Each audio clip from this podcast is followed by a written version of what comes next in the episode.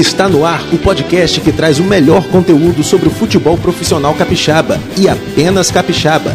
Siga-nos no Instagram, Facebook, Twitter, arroba Temos Futebol e se inscreva em nosso canal no YouTube, porque aqui nós temos futebol. Bom dia, boa tarde, boa noite, torcedor capixaba. Eu tenho o maior prazer em anunciar que esse é o décimo episódio do podcast do Temos Futebol. E tudo isso ao lado do meu amigo de bancada e de jornalismo, Eric Alencar, o jornalista torpedo. Tudo certo, Eric? Melhor impossível, Marquinho. Número 10, hein? Quem diria? Chegamos lá e, ó, há quem duvidasse, hein? Existiu aquele que duvidou já do Temos Futebol. Pois é, muito obrigado pelo, por mais uma vez estar comigo nessa jornada. É um prazer falar do futebol capixaba e, bom, especialmente nessa questão de competições regionais e nacionais. Então, é material que nunca acaba, com certeza teremos, sei lá, 10, 20, é, 20 30, 40 e assim por diante, episódios do Temos Futebol. Estamos aí. É isso aí. E, ah, e também, você... e também obrigado para o torcedor que nos ouve, né? Que aguenta a nossa ladainha aqui toda, quase toda semana. É, tem, tem um povo que aguenta a nossa ladainha, tem um povo que vai no YouTube ver nossa lata judiada. Então, de parabéns, muito obrigado a todos que nos ouvem, que nos assistem, que nos leem também, né? Mas como vocês sabem, temos futebol, é o futebol capixaba da bancada para a bancada, e é o espaço para o futebol capixaba e apenas capixaba, né? Para você que nos acompanha. Mas quando se trata de Copa do Brasil, Série D, Copa Verde, a gente acaba fugindo um pouco do, do cenário local, porque a nossa missão também é trazer para o torcedor tudo sobre os obstáculos dos capixabas nas competições nacionais. Então, para o episódio de hoje, contamos aí com a ilustre presença de Bruno Gunning, jornalista e colega de guia da Série D, é, da, revista Série Z, da revista Série Z do meu amigo Felipe Augusto. Tudo certo, Bruno? Olá, bom dia, boa tarde, boa noite. Um prazer estar aqui no Temos Futebol, décimo episódio. Camisa 10, hein? É, é uma maravilha, é um, é um prazer imenso estar aqui com vocês, participando, contribuindo, né? Rabiscando de uma maneira. Como é que é o décimo, tem que jogar bonito, né? É isso aí. É convidado especialista para essa décima edição. Seja muito bem-vindo. Seja muito bem-vindo. É. Muito obrigado. Pois é. E ele vai trazer umas informações para a gente lá do Rubro Negro Baiano. Só que antes disso, a gente tem que falar um pouquinho da história, desse, das credenciais do Vitória. Não é isso? Vamos lá. O, o Vitória é quatro vezes campeão da Copa do Nordeste, conquistando os títulos em 97, 99, 2003 e 2010, sendo o maior vencedor do torneio. É campeão do torneio José Américo de Almeida Filho de 1976, torneio que reunia campeões e alguns vices dos estaduais nordestinos, além da participação curiosa e alternativa do Volta Redonda do Rio de Janeiro. E 29 vezes campeão baiano, três vezes campeão da Taça Estado da Bahia, 11 vezes campeão do torneio Início e atualmente disputa a segunda divisão do Campeonato Brasileiro, a Série B. Não é isso? Tá aí o Rubro Negro Baiano para você acompanhar. É isso aí. E antes a gente começar a fazer as perguntas ao nosso colega Bruno, vamos aos números aí, que a gente tem um scout dos confrontos entre equipes capixabas contra o Vitória da Bahia. No total foram 18 duelos, né, é, entre futebol capixaba e Vitória, o rubro-negro baiano, e foram nove triunfos da equipe de Salvador contra cinco capixabas e quatro empates. O último confronto aconteceu lá em 2004, pela Copa do Brasil também. E o Vitória acabou goleando o CTE Colatina por 4 a 0. Vitória de Obina, grande figura aí do futebol brasileiro. É, a única vez que o Vitória e o Rio Branco se enfrentaram, fizeram viril nacional, né?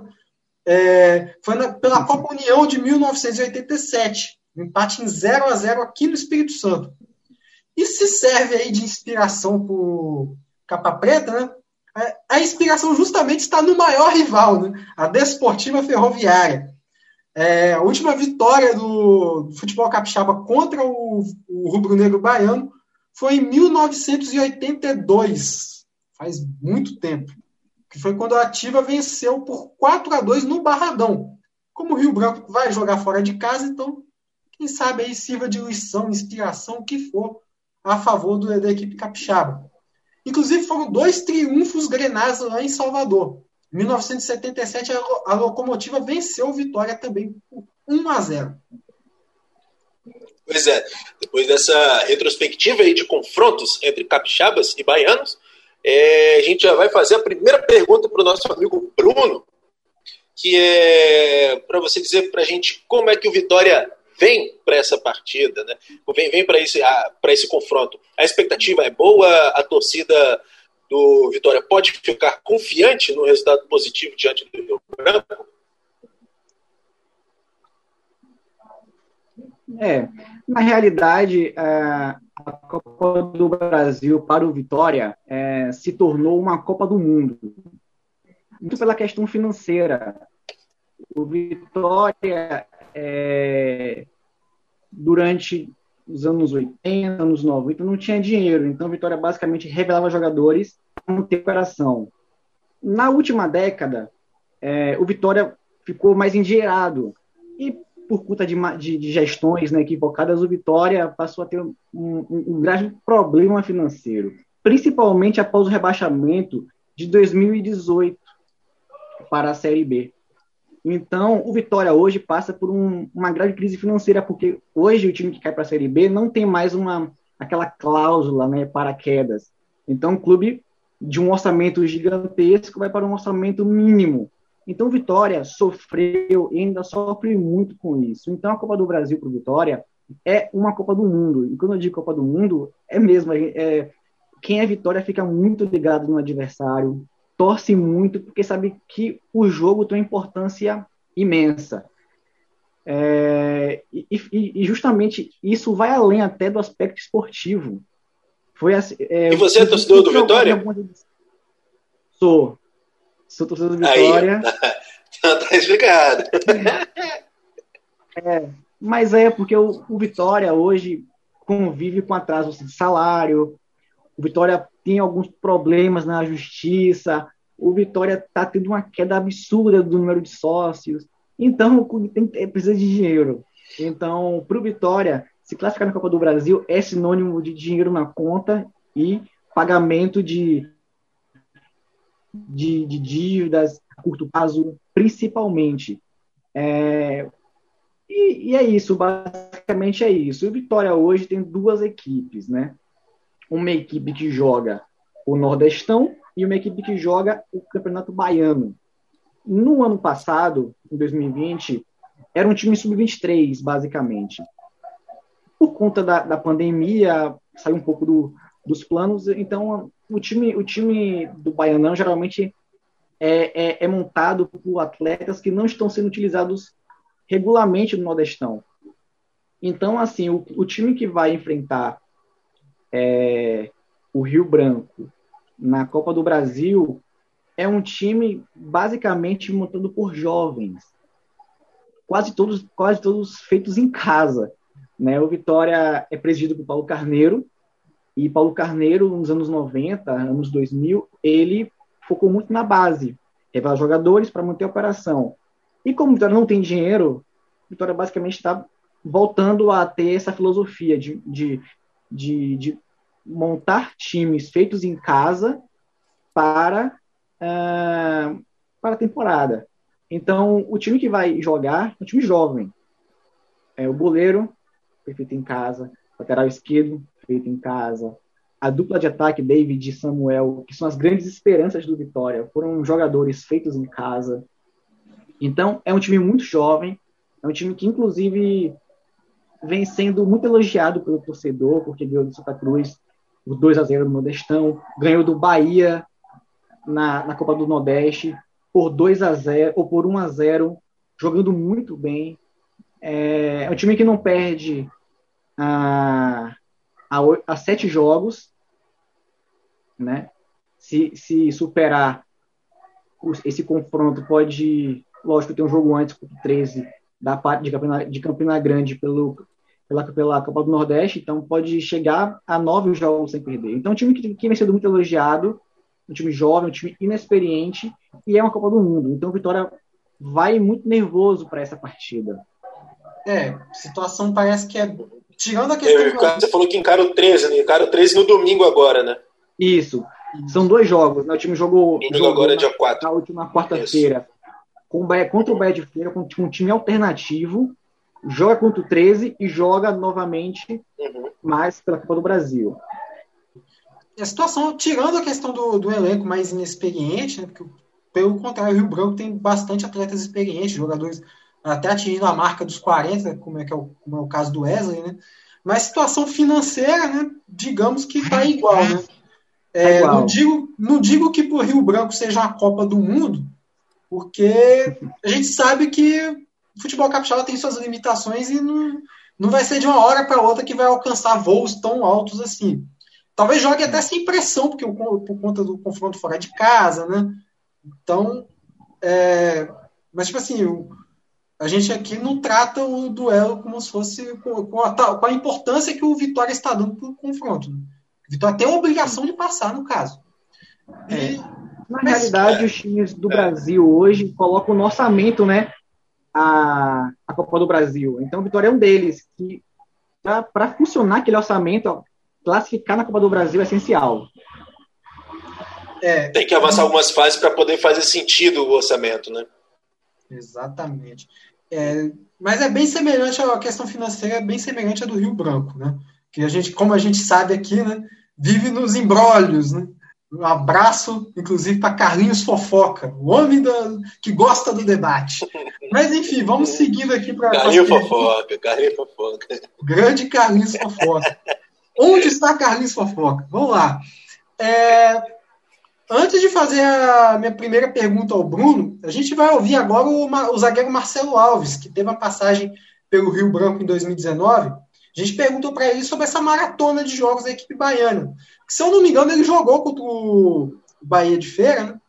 E provavelmente deve estar no elenco aí que joga a, a Copa do Nordeste, né? Então, vamos ver como é que para ele vai ser essa correria de jogos, né? Solta aí, DJ.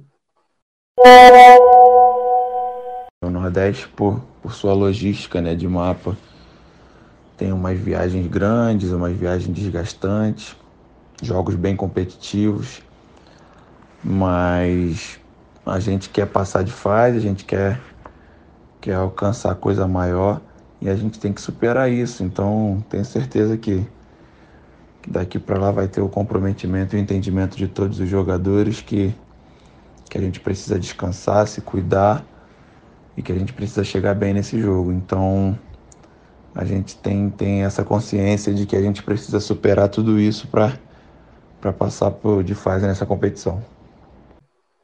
Então, Bruno, é, o Sampaio Correia e, o, e principalmente o ABC de Natal parece que sentiram bastante esse desgaste aqui nos jogos contra o Rio Branco e o Rio Branco de Venda Nova. Principalmente o ABC, como eu falei, né?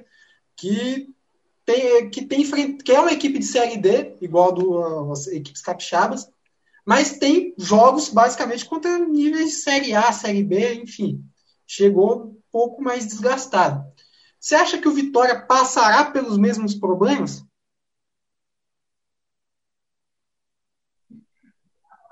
Não.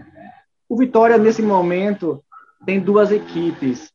Então, essa mescla entre partidas do Baianão e partidas do Nordestão não vai afetar muito a equipe. Além disso, o Vitória não jogou no Baiano algumas vezes. O Vitória tem dois jogos a menos que o resto dos times muito por conta da, da, da, dos surtos de coronavírus nos adversários.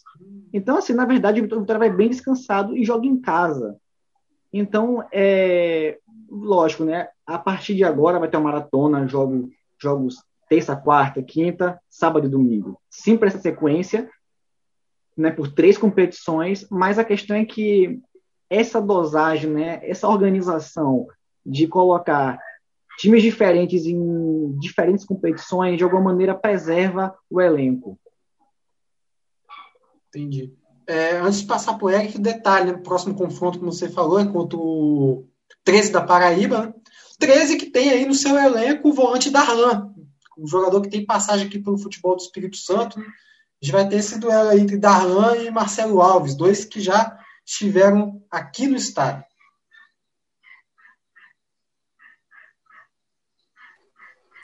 Bom, é, depois desse, desse panorama aí, dessa, falando até do desgaste do Vitória, é, que a gente pode esperar dessa equipe, dessa equipe jogando dentro de casa, dentro de casa sem torcida, porque o Barradão era é aquele caldeirão que a gente acostumou a ver. Eu nunca fui assistir um jogo no Barradão, mas a gente acompanha pela televisão e até pelo radinho depois também. E a gente escuta aquela pressão, aquela pressão impressionante da torcida do Vitória. É, essa pandemia aqui no Espírito Santo desestimulou muito, mas a gente já também já, já vive um, um certo um certo ocaso da presença do público nos estádios. E na Bahia não, na Bahia a gente vê que as pessoas elas valorizam mais um pouco mais o futebol da, o futebol local. Isso isso está pesando desde o ano passado. Como é que está a, a, a tristeza do torcedor de não poder de não poder acompanhar seu time dentro do seu estádio? No ano passado pesou muito, principalmente na Série B. Então ela começou muito bem, lutando pelo acesso, e chegou o um momento da competição que o Vitória precisou do apoio da, da torcida, principalmente quando o clube começou a cair de produção. E o time não tinha a torcida para apoiar. Então, eu senti naquele momento que, que o clube sofreu muito. Mas, assim, temos que ser sinceros: o, Vitória jogou Série B 2019 com o público e o público foi muito abaixo do normal. A média foi de 5 mil pessoas para um clube que tinha uma média de 14, 15 mil por jogo. O Barradão tem cabe 30 mil pessoas. Então, Vitória, é, com a queda em 2018, o Vitória vem sofrendo muito para se reconectar ao torcedor. Então, é, o Vitória em, então, Vitória em 2019 jogou para um Barradão vazio, basicamente.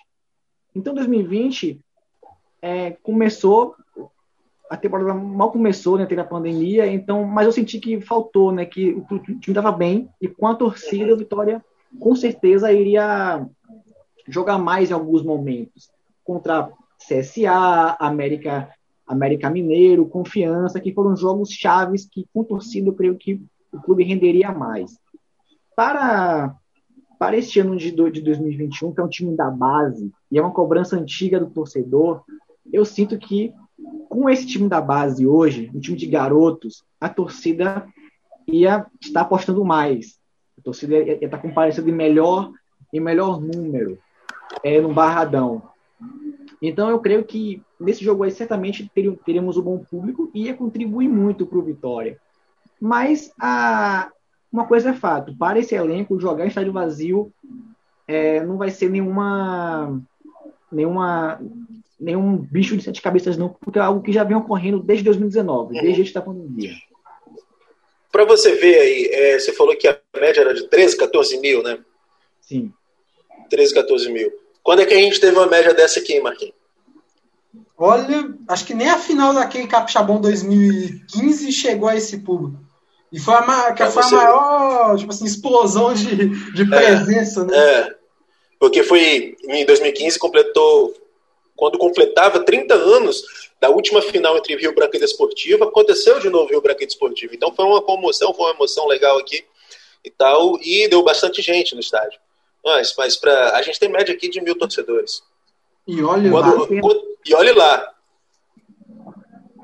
Uma pena. Eu, eu assisti ano passado Botafogo e Vitória, eu acho.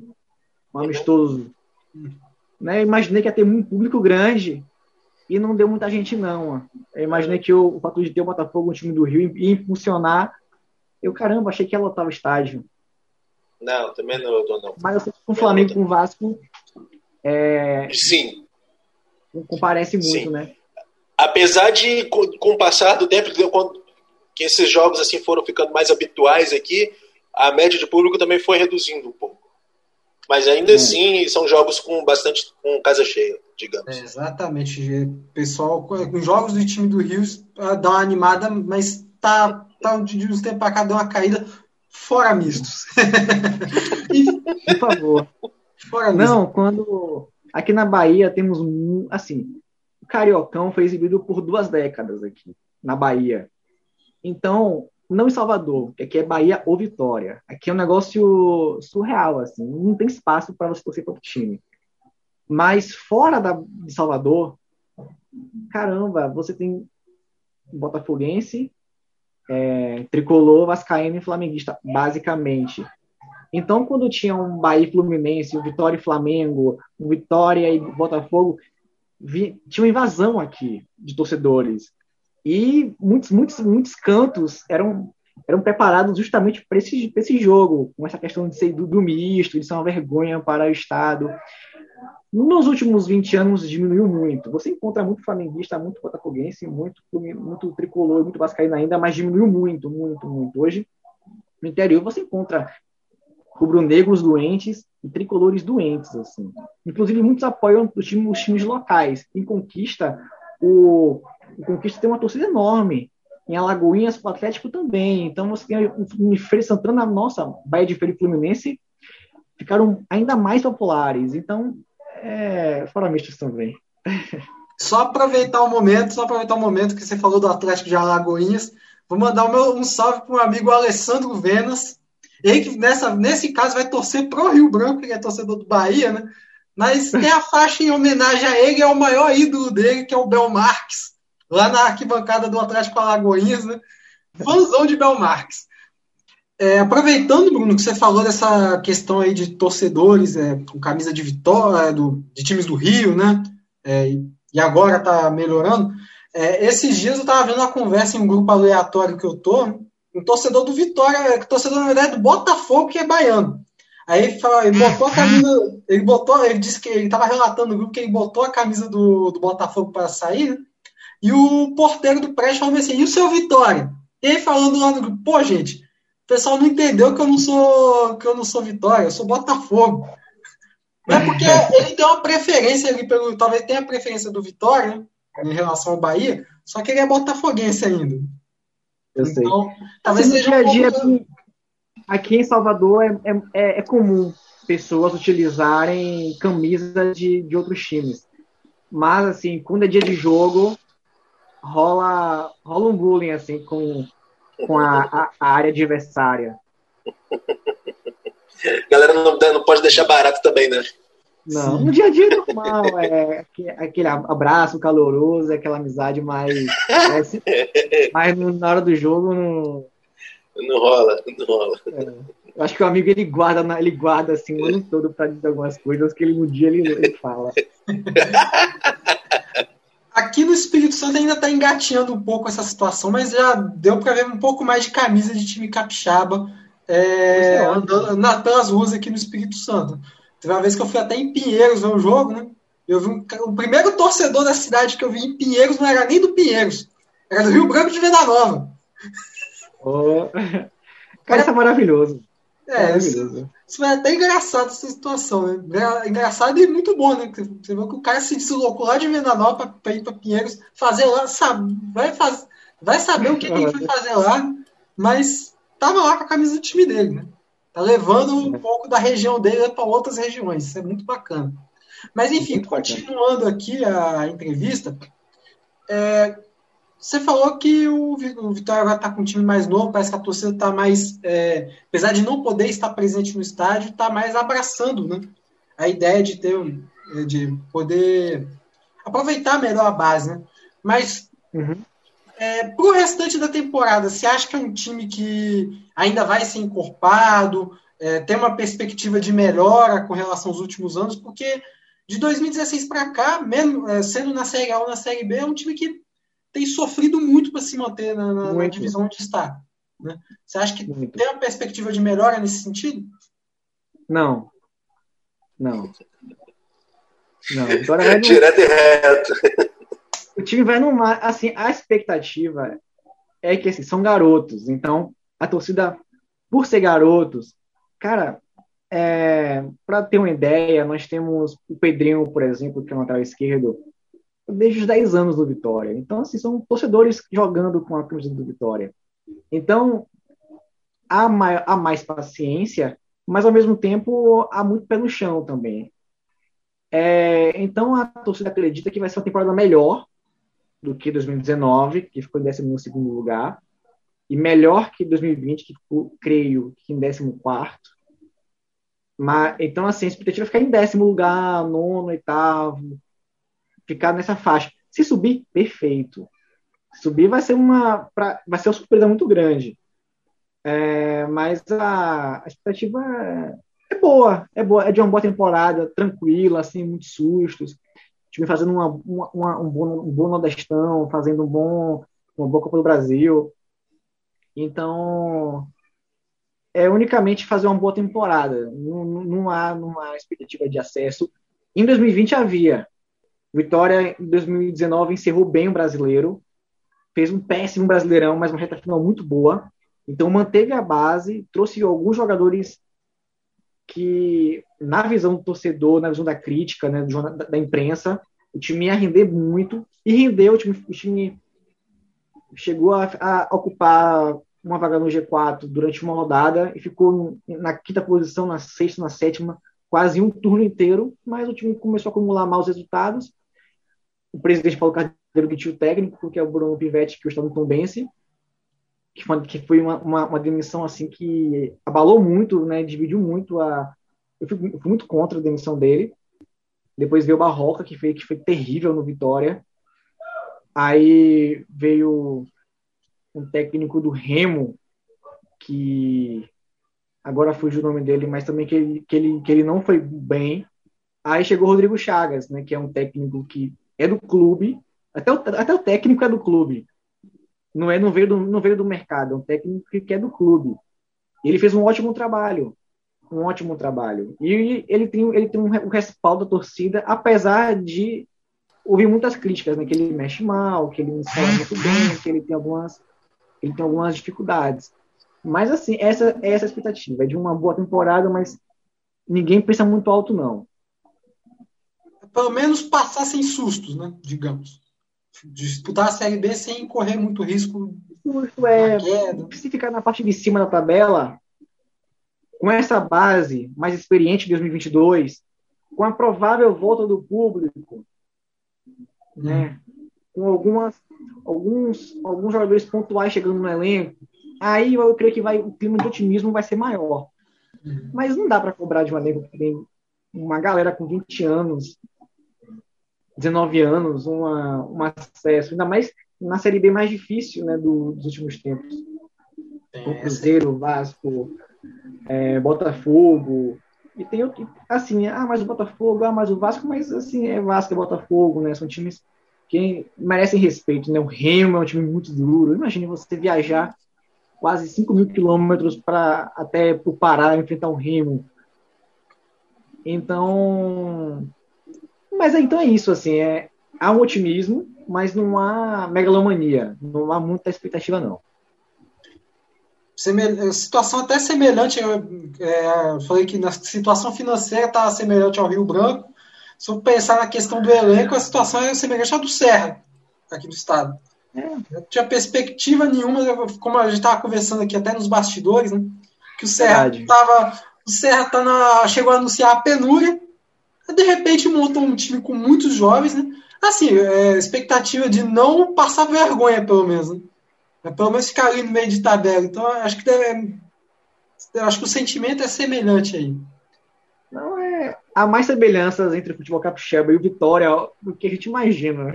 há muitas semelhanças. O Vitória é um time que tem uma estrutura de primeira linha. Vitória, se você um dia conhecer o complexo do Vitória, e o, nossa, vocês ficam encantados, assim, é coisa de, de, primeira linha, primeira linha. Vitória é Eis a diferença. É, Eis a diferença estádio... do futebol capixaba. É, é, a diferença. Então, você pede primeiro o estádio, um estádio que não é arena, mas é um estádio muito bonito até, pessoalmente é muito bonito, bem assim, natureza. Lembra até o campo do J. Malucelli, né? No meio do, do mato, assim, um negócio bem, bem bacana. Do antigo J. Malucelli, né? Lembra, o Real Noroeste isso aí. Mas, então, assim, é um, é um, clube que tem uma estrutura de vitória muito boa. É de Série A. Dá de 10 no Vasco, dá de 10 no, no Botafogo. Se pegar 10 anos, 2009, é maior que Corinthians, maior do que Flamengo. Então, é, é cap... então o time não, não, consegue fazer investimento. Então, é, é um clube mais o Vitória é um time que tem a, o trabalho de base muito bem reconhecido no, no, país, né? E talvez aí, como você fala, como vê um time jovem, então dá aquele gás, mas a, a base do Vitória é realmente é muito celebrada. A base do Vitória é muito celebrada no Brasil, no país. E como, como você disse, em comparação até contra, contra times de maior investimento, times, times que, como você é. falou, Corinthians, isso, é, isso acontece. É, então, o, Vitória hoje é um, é um clube que eu, eu, acredito que, apesar do presidente é, coisas muito infelizes, é um, é um, presidente assim que ele é muito, muito contraditório, que é Paulo Carneiro, né, que é o mesmo que foi dos anos 90, nos 2000, ele é muito problemático, mas ele, em termos de gestão, está fazendo uma boa gestão ele, ele, ele tem um canal com, com, um torcedor que é muito curioso. Ele tem grupos no WhatsApp, ele grava um áudio no WhatsApp, coloca no grupo 1 e caminha para o grupo 2, grupo 3, grupo 4, e esse áudio espalha. Ele, é muito, ele não é muito de falar com a imprensa. Então, assim, ele dá real do clube. O que fizeram no Vitória 2016, 2017, com um orçamento superior a 100 milhões, foi um absurdo. Vitória tem, tem, tem, tem se, se for bobear, tem mais de 40 milhões que ninguém sabe onde parou. Então, o Vitória está num, num, processo de reconstrução muito grande. É, então, apesar de ter o Wallace, que é campeão mundial pelo Corinthians, foi do Flamengo, Walter, Fernando Neto, que jogou no Paraná, alguns jogadores que, que são mais velhos, mais experientes, o time é de, é menino por questão de necessidade, né? Porque não é luxo, não, é porque tem que montar um time jovem para porque a folha, a folha tem que ser menor, porque o time ganha menos dinheiro hoje. Então é, é um confronto assim que eu, eu creio que para os dois clubes é um dinheiro muito bem-vindo. E você acha que o Vitória vem para cima contra o Rio Branco? Vai para cima contra o Rio Branco? Vem, vem. Jogar no ataque o tempo todo. O tempo todo. Como o jogo contra o Bahia, como foi contra o CRB, como foi contra o Santa Cruz. Esse time do Vitória é um time, é um time que ele é, ele é meio contraditório, assim. Tem partidas que o Vitória tá incrível. Você vê ali a, a, a reencarnação do Bayern de Munique, como foi contra o CRB, Santa Cruz, contra o Bahia. Se você vê aquele time, você fala assim, nossa, esse time é perfeito.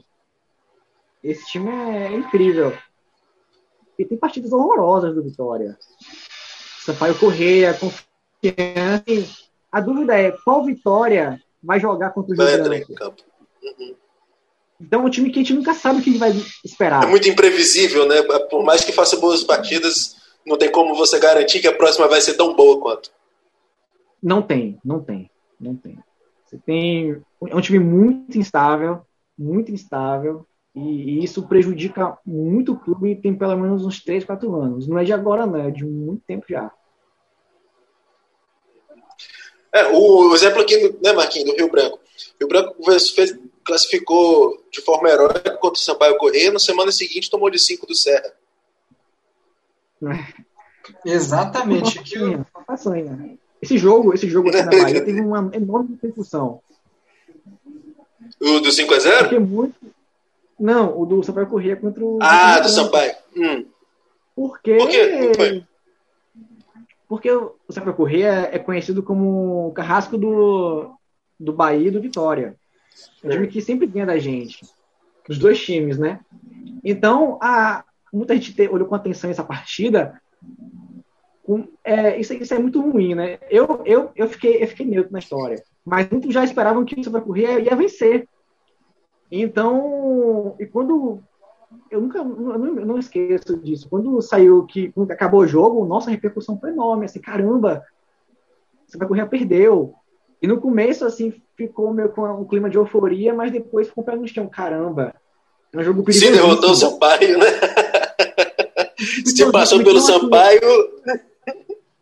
É, é exatamente isso. Então, assim, o clima é de tensão. Assim, ninguém, nenhum torcedor crava vitória. Nenhum, nenhum, nenhum, nenhum. Há otimismo, mas ninguém crava a vitória, não, porque sabe que vai ser um jogo difícil.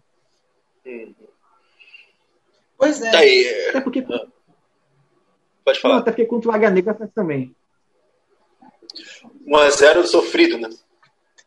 Pois é, então, eu, eu ia chegar nesse ponto que, porque, assim, é, como eu tinha dito, o, o, Vitória da Bahia joga em casa, então, apesar de ser mais difícil para o Rio Branco, né, jogar fora de casa, o, o Rio Branco, o time capa preta vai para a Bahia sem muita pressão, porque a obrigação da Vitória vai...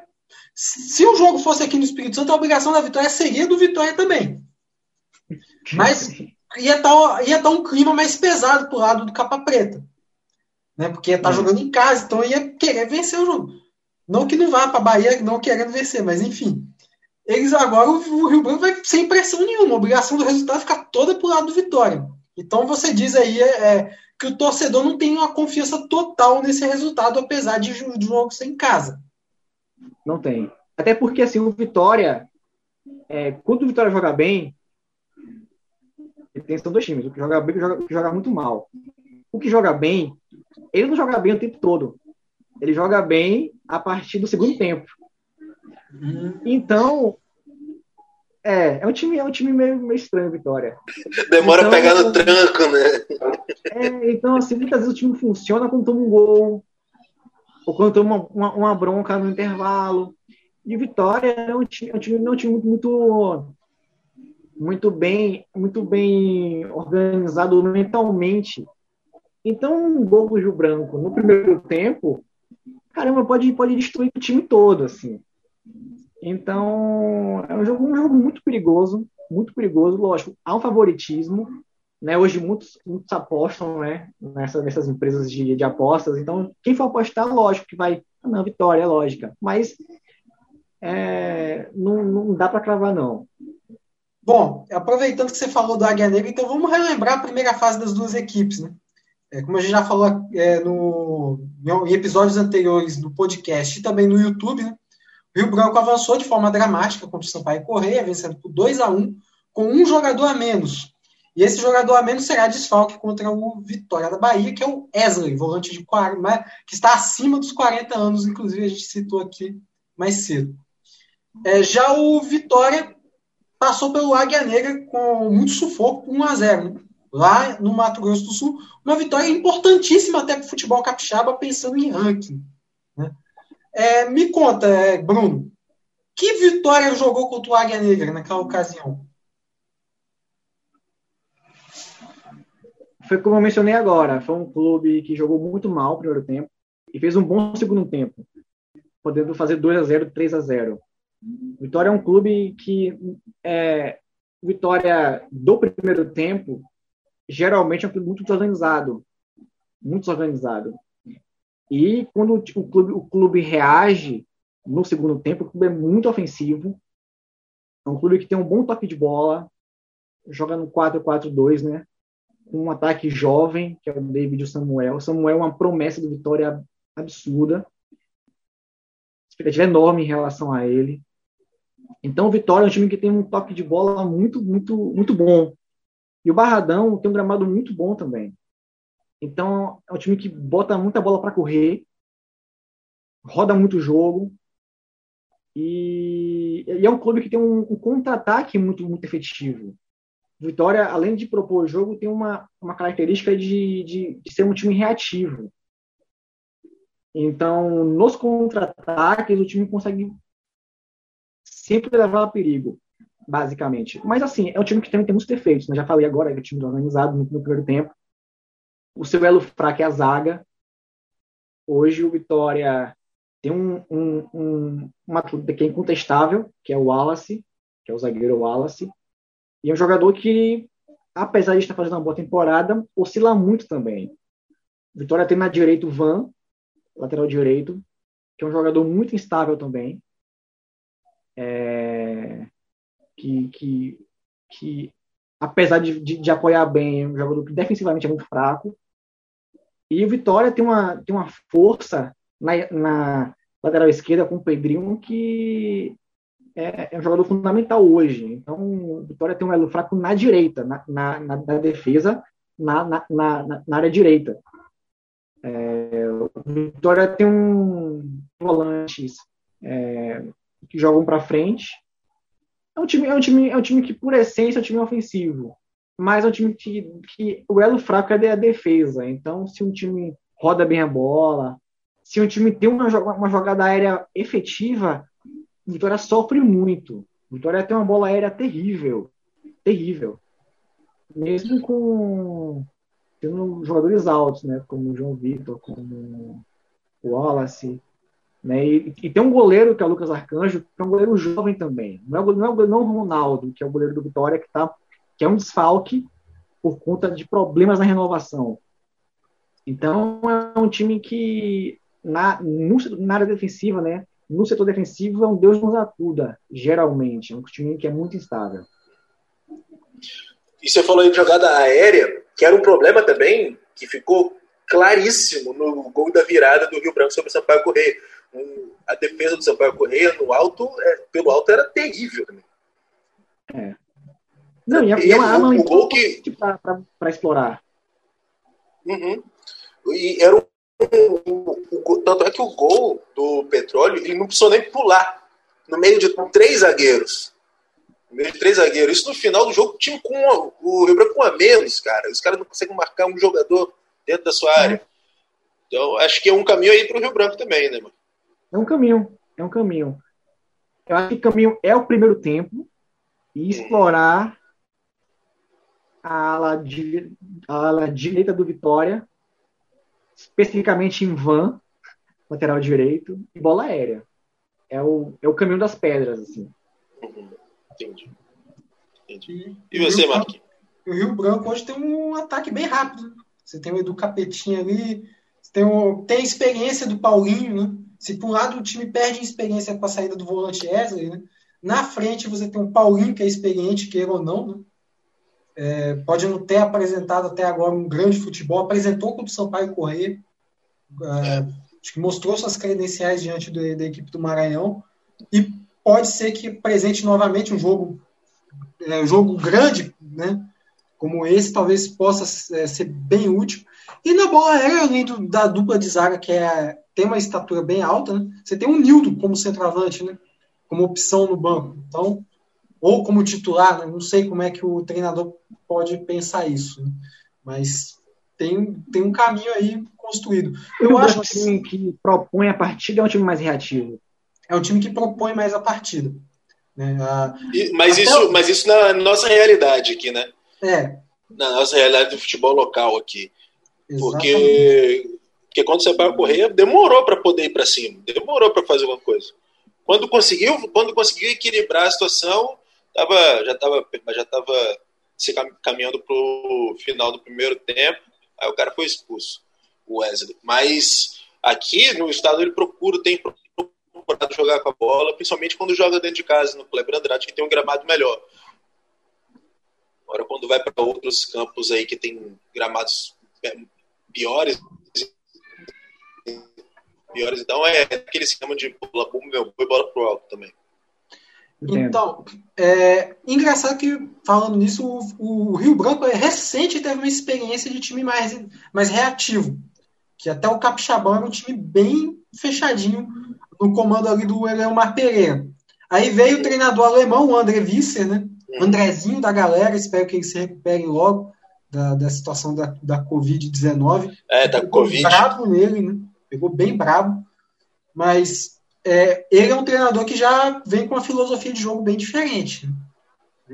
De propor o jogo, um time que tem mais posse de bola, que roda bastante a bola né, de um lado para o outro do campo, troca muitos passes, vimos isso na partida contra o São Mateus, partida transmitida pela TVE logo na primeira rodada. Agora, se for apostar num palpite para esse jogo, assim, todo mundo sabe que eu adoro apostar no futebol capixaba, mas esse caso vai ser muito difícil. Muito difícil, jogo fora de é. casa. É, se for para o Rio Branco classificar, vai ser aquele resultado nos pênaltis. Bem apertado, bem suado mesmo. Porque eu não, é. não creio numa vitória é, nos 90 minutos. Se, e se ela vier, pode, pode acreditar que vai ser do mesmo jeito que foi com o Sampaio. Apertado igual. Siga o relator. Também creio nisso. É. Então é isso aí. Fazendo 1x0, o Vitória empata, aí Vitória não vira, aí nos, aí nos pênaltis o Rio Branco vence. Eu acho que esse, esse é o roteiro mesmo para o Rio Branco. E torcer para o Vitória estar num dia ruim. Porque até 1x0 mesmo já, já elimina logo, não tem nem empate do Vitória.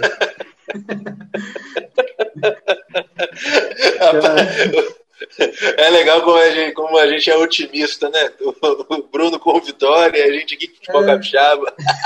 É.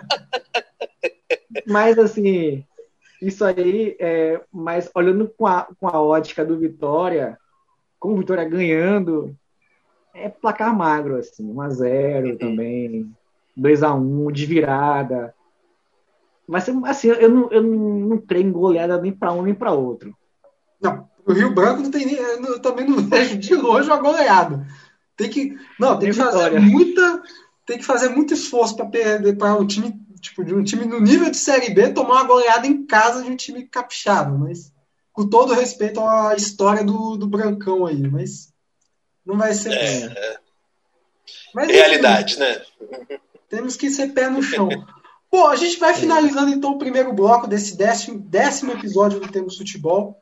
E antes de chamar o intervalo, eu gostaria de agradecer a participação do jornalista Bruno Gunning, direto da Bahia, falando aqui conosco do Rubro Negro Baiano, adversário capa preta na Copa do Brasil.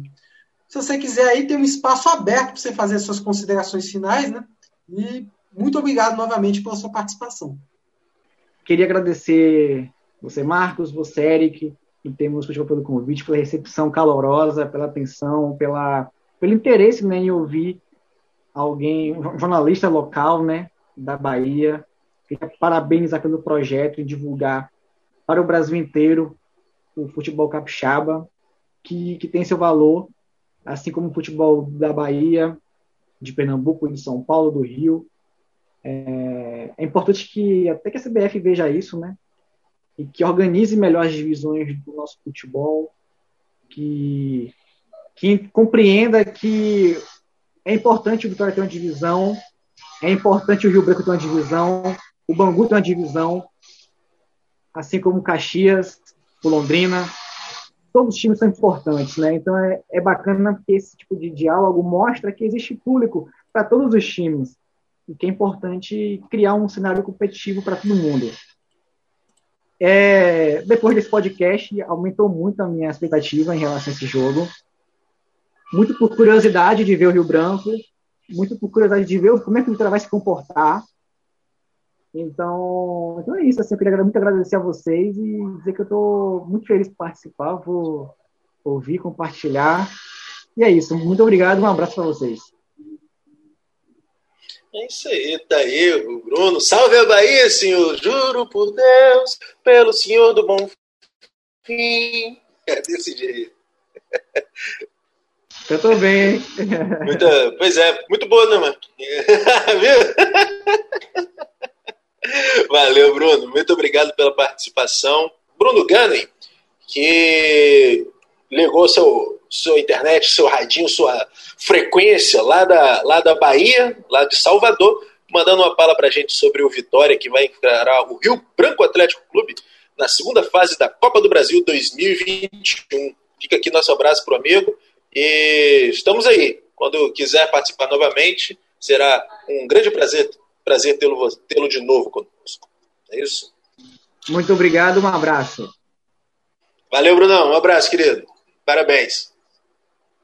Então, vamos então agora para o intervalo do, desse programa do Temos Futebol, desse décimo episódio, para falar agora do capixabão da paralisação do campeonato estadual dá uma seguradinha, solta aí DJ a vinheta dos comerciais, que já estamos de volta. Vamos faturar! O Quarta Categoria é um podcast sobre a Série D do Campeonato Brasileiro, que traz informações, curiosidades e conteúdo relevante sobre o futebol que fica longe da grande mídia. Com eles, Felipe Augusto, Marcos Barcelos e Elison Silva. Estamos de volta com o décimo episódio do podcast do Temos Futebol e agora vamos falar de um assunto muito sério, que é a paralisação do Campeonato Capixaba de 2021, decorrente da pandemia que tem se intensificado bastante, não é mesmo, Eric? Isso aí, Marquinhos. É, depois da, do recrudescimento do, da, do coronavírus aqui no Espírito Santo, né, nós estamos batendo recorde atrás de recorde trágicos é, do número de infectados, contaminados é, e, e, óbitos, nós já passamos, já chegamos a sete, passamos, quando gravamos aqui, já devemos ter passado de 7.500 7.500 mortes registradas no Espírito Santo desde o início da pandemia. Bom, estão paralisadas diversas funções, diversos serviços considerados não, considerados não essenciais pelo governo do Estado. Né? Até o domingo de básico agora está proibido, inclusive, a circulação de ônibus, que só devem atender os profissionais de saúde da rede pública, rede pública ônibus exclusivos para levar para para o trabalho. E com isso, o futebol também deixou de ser praticado profissionalmente. É, estão suspensos, o Campeonato Capixaba está suspenso. A previsão era para voltar agora, dia 1 de abril, mas isso, depois de uma semana de anunciado o primeiro decreto, deste ano com essas restrições, o, as restrições aumentaram, se tornaram mais duras e assim o capixabão foi jogado, o retorno do capixabão foi jogado mais para frente. Tomara que volte mesmo, né? tomara que a situação melhore, e não só por conta do capixabão mesmo, por conta de, de, vidas da situação que é terrível. A gente não sabe quando é que vai conseguir ser vacinado, né, Marquinhos? Quando chegar para idosos acima de 31 anos, eu tô aí. Com a extensão da paralisação das várias atividades econômicas no Espírito Santo, a FES também prorrogou a suspensão do Campeonato Capixaba de Futebol para até o dia 4 de abril. Bom, no domingo de Páscoa, né? No caso, o retorno dos jogos seria, ocorreria apenas no dia 10 desse mês de abril. Desta forma, as rodadas seguintes do Capixabão, incluindo o mata-mata, seriam disputadas nas, dat nas datas que vou falar agora. A quarta rodada, dia 10, no sábado, quinta, no dia 14, numa quarta-feira, a sexta, rodada no, dia, no sábado, dia 17, a sétima rodada no dia 24, que também cai no sábado. Né? Aí, por diante, seguindo, oitava, oitava rodada na quarta-feira, dia 28, a nona no sábado, no dia 1 de maio. Aí, então, seria finalizada a primeira fase, com, com as partidas de ida e volta das quartas de finais sendo disputadas nos dias 5 e 8 de maio. Semifinais nos dias 12 e 15 do, desse mês de maio e os dois jogos da final, a ida e a volta, numa quarta-feira, dia 19, e no sábado, a grande decisão, no dia 22 de maio. Pois é, e a federação também determinou a realização de testes, né, nos dias 6 e 7 de abril, nos atletas dos clubes que disputam a Série A do estadual e também nos árbitros escalados. É isso? Pois é, Eric, a gente sabe que a situação é bastante complicada em vários pontos de vista, né? tanto de quem está sofrendo lá no, na, no leito de UTI, quanto para quem convive aí com medo de, de ter seu emprego aí adiado por um tempo, ter contrato rescindido, né? É, ficar sem o trabalho por tempo indeterminado, né? que é o caso do, dos atletas aqui do Espírito Santo. E nos últimos dias a gente ouviu os capitães das equipes do Capixabão 2021 é, nem todos deram retorno, mas a maioria conseguiu mandar suas respostas para a gente. Mas aí deu para perceber que a maioria está bem preocupada com a situação. Né? No ano passado, a suspensão do estadual deixou vários atletas desempregados por um longo período. Né? E a gente vai agora ouvir alguns depoimentos, né, Eric? Isso aí. E o primeiro que a gente vai ouvir é o zagueiro Tony, capitão do Estrela do Norte, lá de Cachoeira do Itapemirim. Fala com a gente, Tony. É, infelizmente, depois de um ano, né, é, a gente ainda vive essa situação da pandemia. É, a gente queria muito continuar as atividades no, no, na competição, mas a gente entende também que, que é uma coisa muito séria e as, e as entidades públicas tomaram a decisão correta. Então a gente torce que, que as coisas possam melhorar, está todo mundo aqui tomando toda, todas as medidas, medidas cabíveis né, para para poder não estar tá se infectando, não propagando esse, esse vírus. E a gente espera que dia 1 a gente possa estar retornando à competição. Na sequência, é, questionamos os capitães como os atletas pretendem se ajudar para minimizar a situação financeira de cada um, caso a situação da pandemia não melhore e o estadual permaneça suspenso né, por mais tempo. Agora vamos ouvir o capitão Alvianil, volante Igor Pimentel. Solta aí, DJ. E a questão se o campeonato for paralisado mais tempo é, é uma situação muito difícil, né? E o que a gente pode, pode se ajudar, a gente já está fazendo. É através do Gustavo, presidente da federação, estão tendo reuniões online para que ele tem conversado com a gente para conscientizar os atletas, os funcionários dos clubes, para a gente se cuidar, seguir todos os protocolos, para não termos é, mais casos dentro, né? Eu acho que essa é a melhor forma de se ajudar é, hoje. E a questão financeira, a gente sabe que se paralisar ou até mesmo prolongar e tiver que encerrar o campeonato, infelizmente no final é cada um por si. A gente sabe como é que é. Muitos atletas vão ficar sem, sem levar o, o leite né, para suas famílias, os funcionários, porque tem muita gente envolvida no futebol, não, não somos só nós atletas. É rouparia, é a tia que, que, que faz a comida na cozinha, é o massagista. Então são pessoas extremamente importantes que fazem a engrenagem funcionar e também são afetadas por isso, né? Mas eu acho que precisa, precisa ser feito as coisas com bom senso também, que a gente está vivendo dias difíceis e eu acho que, que é por aí. Na sequência das perguntas, pedimos também aos homens que vestem a braçadeira de capitão que deem o seu recado ao torcedor capixaba, né? Passamos desta vez a palavra para o volante Dedé, que foi o capitão da Desportiva na partida contra o Rio Branco de Venda Nova. Fala pra gente, Dedé. O meu recado aos torcedores é aquilo que que, que a gente já sabe, né? Que hoje é o nosso normal, que são todos os cuidados, todo, todo o protocolo, né? A gente já está um ano é, convivendo com a pandemia no nosso país. Então nós, nós estamos cansados de saber das nossas devidas é, é, precauções, né? As coisas que a gente tem que, que tomar cuidado, as coisas que a gente tem que fazer para estar tá se preservando que é tá usando né, o álcool em gel, tá sempre usando máscara, tá, tá saindo de aglomerações. E até agora nessa segunda onda de, da pandemia, né? Está vindo mais forte, as informações são que, que ela veio mais forte, né? Então que a gente possa se cuidar cada vez mais, que a gente possa cuidar dos nossos familiares. E tá pedindo a Deus para que, para que nos guarde, né? E que esse momento tão ruim aí que assola o nosso país e o mundo possa passar, que a gente possa estar tá voltando a viver normal, né? É, é a palavra que eu deixo. Nós possamos nos cuidar e cuidar do próximo. Por fim, nós temos aí o depoimento da capitã do Vila Nova. Também fomos atrás do depoimento da, da mulherada aí do futebol, né? é, lateral direita Camila, que ela falou sobre a possibilidade da equipe ser indicada para a disputa do Brasileirão Série, Série A2, como bem informamos no, no site do Temos Futebol.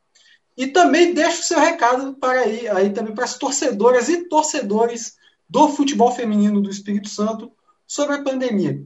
Solta o som aí, DJ. Então, sobre essa vaga eu ainda não sei se vai ser definida dentro ou fora das quatro linhas.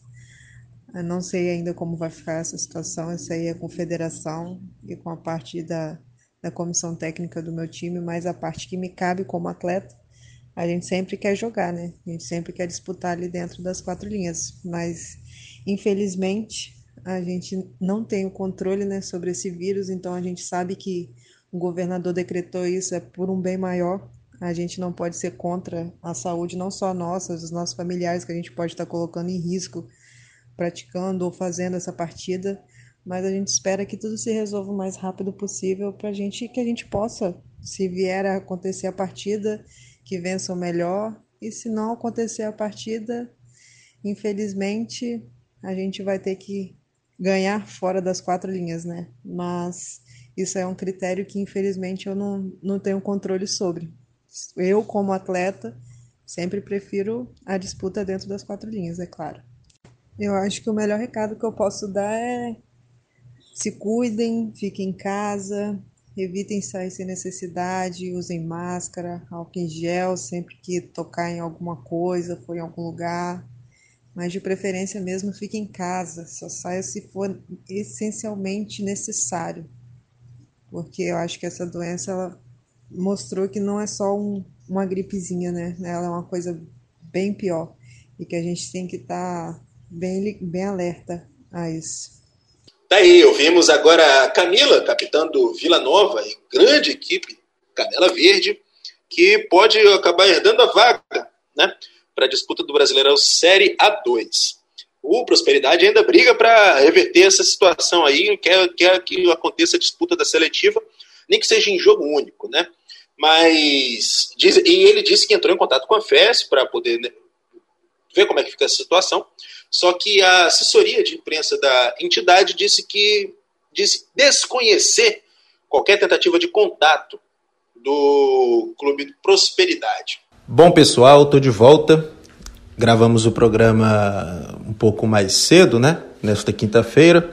E até então não havia saído nenhuma nota oficial que alterasse a situação, pois o Prosperidade publicou um comunicado nas suas redes sociais em que informa, em que comunica a todos que não haverá mais seletiva para o brasileiro A2, né? Como a gente estava falando aí. Bom, que não haveria a gente sabia, mas o Prosperidade parece reconhecer finalmente que não há mais condições, não há mais esforços que possa fazer para poder reverter a situação. É, o fato é que a entidade nacional, no caso a CBF, comunicou através de ofício que o prazo máximo para enviar um representante capixaba para o Brasileiro A2 seria até o dia 2 de abril. E acrescentou que, caso os jogos não tivessem ocorrido, excepcionalmente por conta da pandemia, estariam aceitando como representante o, capixabão, o campeão do Capixabão de 2019, ou seja, o Vila Nova. O clube afirma que lamenta profundamente a decisão das entidades, né, a FES e a CBF, que regem o campeonato. Em nome de todas as jogadoras, de toda a torcida e de todos os patrocinadores da categoria feminina. E ainda mais, faz críticas aqui porque teve alguns contratos que tiveram de ser rompidos por conta dessa decisão. É, falando, afirmando que o clube teve muitos prejuízos, né? Feito por conta dos investimentos feitos para a disputa e que isso vai ser solucionado da melhor maneira possível após contato com, os, com as partes envolvidas. Bom, o que cabe aí é que não há, não há de se ficar frustrado, porque a situação é preocupante, é acima do esporte, é a vida, é a saúde. Mas, de qualquer forma, está aí o posicionamento do Prosperidade, reconhecendo que findaram os esforços para poder tentar viabilizar essa seletiva para o Campeonato Brasileiro Série A2 feminino. É isso? E termina agradecendo as jogadoras, a torcida e fala ao final que tudo isso ainda que as entidades superiores nos façam desanimar. O objetivo continua. Tá aí a posição oficial do Prosperidade Futebol Clube. Pois é, a situação não tá nada fácil mesmo não, galera. É... Se em grandes clubes do futebol brasileiro já é difícil você manter o controle do elenco, de comissão técnica, do, do administrativo do clube mesmo, longe de qualquer chance de contaminação. Imagina o futebol capixaba. Lá os caras na Série A vão trabalhar de SUV, rapaz, vão trabalhar de BMW. Aqui a turma vai trabalhar de transcolino, de transcolino, pega carona um com o outro, tem que se virar. E é muito difícil, muito difícil. A gente viu que o Branco aí teve um surto, o, teve um surto de Covid, assessor foi para o saco, inclusive é, tá passando muito mal. Inclusive, um abraço para o Rafael, né? Para o Rafael e para a turma toda. Para o Rafael especificamente, estendendo para toda a equipe, para toda a equipe da comunicação e diretoria, comissão técnica e para os jogadores, na figura agora, na, jogadores não, para pro elenco né, e para a comissão técnica na figura do técnico André Vissa, né, que está se recuperando. Espero que todos se recuperem bem. E como é que fica? Imagina isso no, no Rio Branco, imagina um clube como Vila Velense, com estrutura ainda menor. Como é que faz dessa, como é que se mantém longe do coronavírus? Bom, a gente São Mateus só... da vida, né? Em São Mateus da vida, perfeito. É, como é que a gente encara isso, sendo que só o fato de estarmos perto um do outro já é perigoso? E você falando aí dos protocolos do, dos clubes, né? A gente não pode esquecer, tudo bem que a, na época poderia tá, não estar tá tão grave como agora, que tem essa nova cepa, mas a gente está em pandemia, né? A gente não pode esquecer de é. protocolos que foram quebrados né? pelos, próprios uhum. clubes, pelos próprios clubes, né? É, citar o exemplo do Vitória, né? que tinha apresentado, um, a princípio, um bom protocolo de segurança, mas, por exemplo, em jogos da Série D, né, a gente via parte da torcida entrando no, no estacionamento para conversar com o jogador, né, tendo papo bem perto ali com, com os atletas, sem máscara, jornalistas ali, é, ali no território circulando sem proteção, né, quando também é, o momento era para você é, para ter esse atendimento para a imprensa em um local específico, tinha jornalista também circulando por lá, né? É, teve o caso né, de parte da torcida que foi agredir os jogadores pós a eliminação do, do Vitória para o Rio Branco. Teve o próprio caso do, do Rio Branco, que teve é, o, o, telão para assistir o clássico contra a esportiva, né? É, o Serra, que realizou uma live, teve torcedor no, no local lá, um, um sambinha rolando ali, né? Pessoal sem máscara. Enfim, os próprios clubes também não fizeram por onde. Né? E numa situação dessa, agora que a pandemia tá, está cada vez mais grave, se antes não estava fazendo, quer dizer, fazia em partes, né? agora vai ficar ainda mais difícil. Então, acho que a paralisação nesse sentido é muito justa, né? muito correta. E a gente sabe que temos aí o lado dos jogadores que naturalmente ficam preocupados, assustados com toda essa situação. Mas também precisamos entender que cada vez que o comércio permanece aberto de uma forma restrita, né, sem muito limite, é, que cada vez que as pessoas não se conscientizam e passam a se aglomerar em festas, baladas, igrejas, enfim, cada vez mais o retorno do entretenimento de uma forma mais segura, né, com a saúde garantida para todos, é adiado. Esse retorno é adiado. Né? E além disso, aí já vai uma crítica, uma autocrítica ao, ao jornalismo esportivo, né? Que os jornalistas precisam é, se conscientizar nisso. Né? Quem atua no jornalismo esportivo em geral é, precisa é, entender qual mensagem que eles estão passando para o seu público. Por exemplo, no último quarta categoria, pelo menos nós todos da bancada, a gente tem esse discernimento. Né? É, eu, Felipe Augusto, o Ellison Silva, o Vitor Cavalcante, que foi nosso convidado, todos nós é, defendemos a paralisação dos campeonatos em todo o Brasil, e aqui no Temos não vai ser diferente. Né? Mas só que em várias, em várias mesas redondas aí no país, né, principalmente na grande mídia, quem dá a palavra não são profissionais nem pouco capacitados para falar sobre o tema, né? e às vezes pinta aquele discurso do, daquele boleiro ali que está ali na bancada, que também é pouco, que também muitas vezes é pouco consciente sobre o assunto. Né? Então, acho que é válido essa autocrítica ao jornalismo esportivo hoje também. É, galera, é isso aí. Muito bem, bola muito bem levantada pelo Marquinhos. E não tem o que fazer, cara. Quando a gente não tiver vacina, bicho, vai ser isso aí mesmo. A gente tem aquele louco lá, aquele maluco que não comprou vacina, meu irmão. Agora tá correndo atrás, estamos mendigando aí vacina para os outros. Vacina para os outros. E nisso, quanto mais demorar, quanto mais a gente demorar para atingir a imunidade coletiva, mais vão aparecer mutações que, que podem tornar as vacinas que nós temos hoje ineficazes. Aí vai começar outra corrida para isso tudo. E é aquilo, amigão. Se nos Estados Unidos já estão falando de quarta onda, rapaz, e os caras vacinando geral lá, imagina aqui como é que pode ser. No mais, é isso. Vamos ficar atentos, ficar atentos a essa situação toda.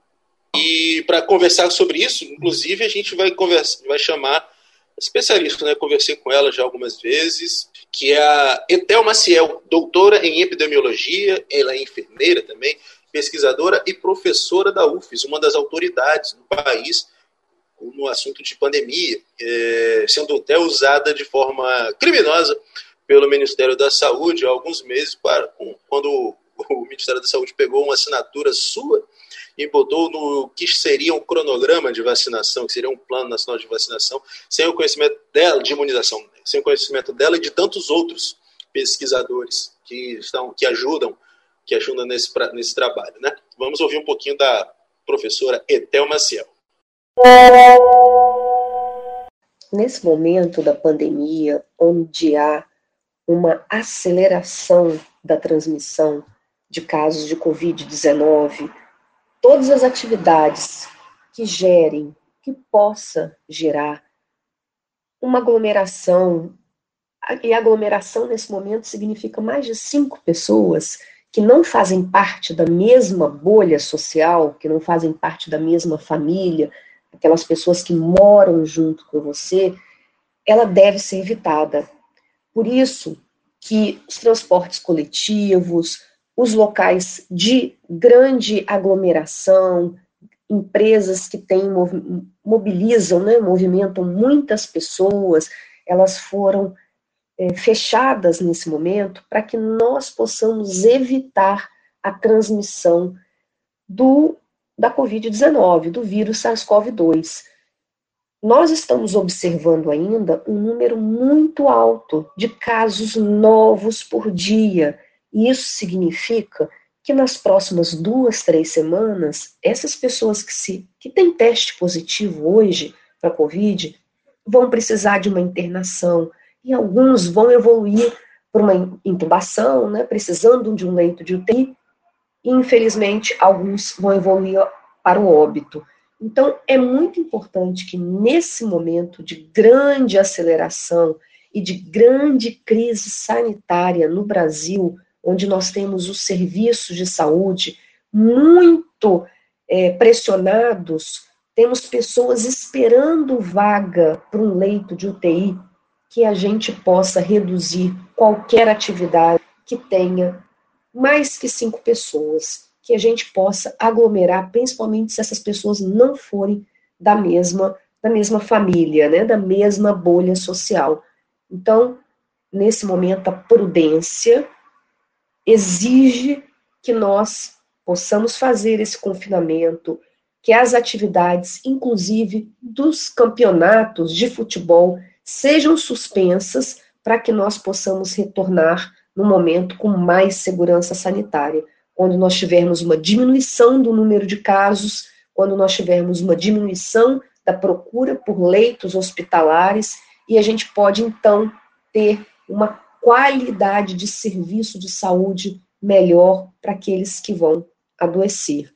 Então é muito importante nesse momento que todos possam compreender a gravidade do momento e que nós precisamos nos unir em torno da diminuição da transmissão desse vírus, do SARS-CoV-2, para diminuir o adoecimento pela Covid-19.